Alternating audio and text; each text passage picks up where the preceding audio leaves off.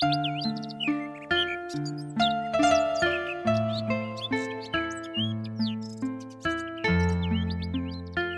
爱的听众朋友们，你们好，这里是知墨艺术旗下的知墨花城网络电台捧出货上节目，我是主播小芷。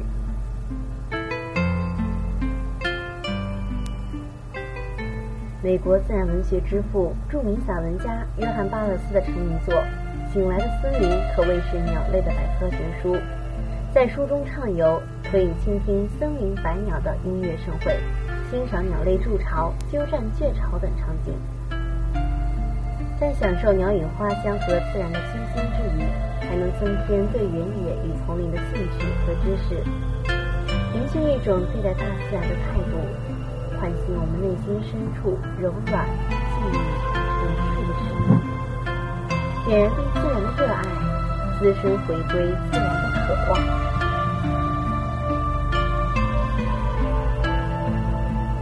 在时间的庄园里，你在这里，我在这里，约翰·巴勒斯也在这里。没有人规定或是预料到我们会在这里相遇。约翰·巴勒斯唤醒了我对大自然更深层次的兴趣。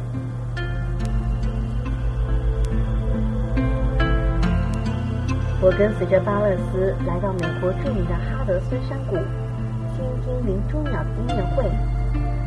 我们走进弥漫着原始气息的森林，观察不同的鸟类筑巢的乐趣，在巴勒斯自己的小花园中看到鸠占鹊巢的场景。这又不仅仅是一本关于鸟的书，它让我们享受到鸟语花香和大自然的清新优美，增长了我们对原野与丛林的兴趣和知识。更重要的，它告诉我们对待大自然的一种态度。约翰·巴勒斯在创作此书时，正是因为他对鸟的热爱和熟知，而使得他写文章时挥洒自如，而不是古板的进行精确的科学阐述。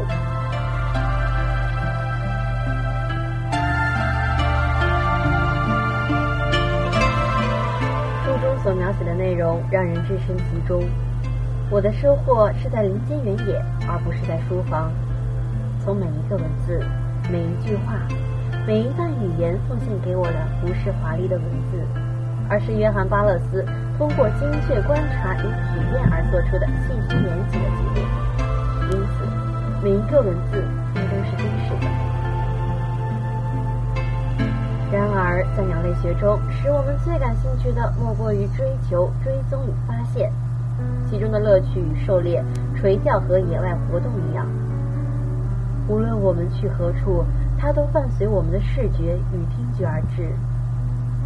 但是，约翰·巴勒斯以其生动的笔触，为我们描绘了一幅趣意盎然的百鸟图，字里行间流露出作者对大自然发自内心的热爱和惊叹，如同特别关照某种鲜花一样，季节的每一段良辰都对某种鸟儿格外垂青。而每种鸟儿都拥有自己独特的歌喉与个性。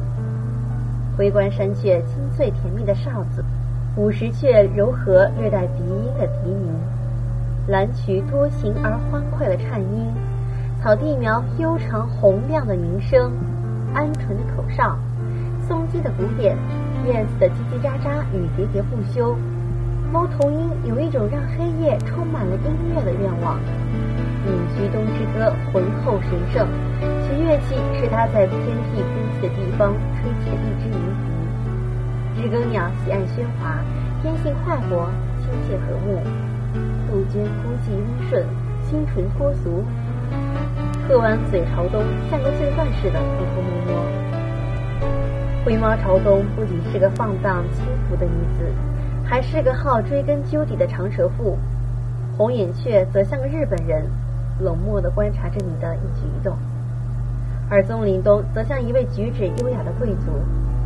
秋季，基因悠然自在地盘旋在宁静的长空，连翅膀都不怎么抖动，可是却会流星般陡然冲向大地，在快要落地的一刹那又弹向空中。那是一种力量的自然流动。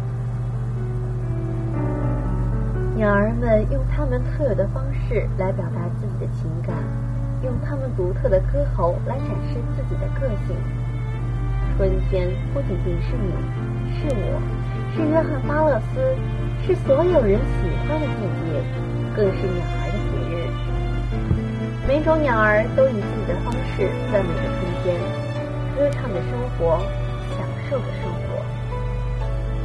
劳动最光荣，鸟儿们可是勤劳的模范。它们一刻不停地忙碌，筑巢、寻找配偶、哺育后代，延续着自己的种族，一代代生生不息，蓬勃旺盛。大自然孕育了如此众多的精灵，多少年来，它们之间形成这般深厚的默契和情谊，而人类。只该在一旁默默注视。任何稍进一步的干涉，在我看来，都是一种鲁莽、不敬和自私的表现。即便如该书约翰·巴勒斯这样对大自然充满了感情与感受力的人，当见到一只他没有把握叫出名字的鸟儿的时候，也会暴露出人类的自私和残忍。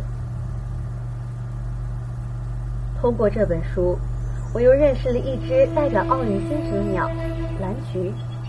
文中这样写道：“当大自然造就蓝菊时，他希望安抚大地与蓝天，于是便赋予它的背以蓝天之色彩，它的胸以大地之色调，并且威严的规定，蓝菊在春天的出现意味着天地之间的纠纷与战争到此结束。”蓝曲是和平的先驱，在他身上体现出上苍与大地的握手言欢与忠诚友谊。它意味着田地，它意味着温暖，它意味着春天柔情似水的追求，又意味着冬天躲避退却的脚步。当你听到蓝曲的第一声笛鸣时，那肯定是一个阳春三月的早晨。仿佛上苍的似水柔情发现了自己的表达方式，从而让词语洒落在你的耳际。它是如此的温情脉脉，如此的信誓旦旦，一种掺杂着些许遗憾的希望。我通过这些美丽而富含意义的鸟类的欣赏，通过对生机勃勃而又宁静深沉大自然的触摸。感觉自己离大自然更近了。它们在人类出现之前就早已存在，并且仍将继续存在下去。当人类在某种程度上脱离了孕育他们的自然的母亲，并自以为已经征服了自然的时候，他们永远不该忘记这些道理。他告诉我们，对待大自然的一种态度。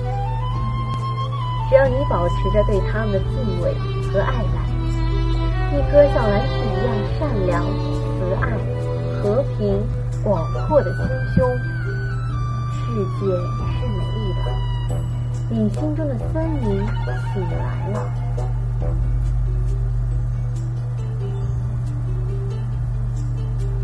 红书陌上的节目到这里就要结束了，感谢我们的编辑杨希和后期耗子。也感谢在网络那一旁默默收听到现在的你们。如果您对我们的节目有什么建议，可以加入我们电台听众群幺八五二三五五九五。如果您也同我们一样拥有一个电台梦，也可以加入我们电台考核群三零四二五四六六八。我们在这里期待着与您的相遇。我是主播小芷，让我们下期再见。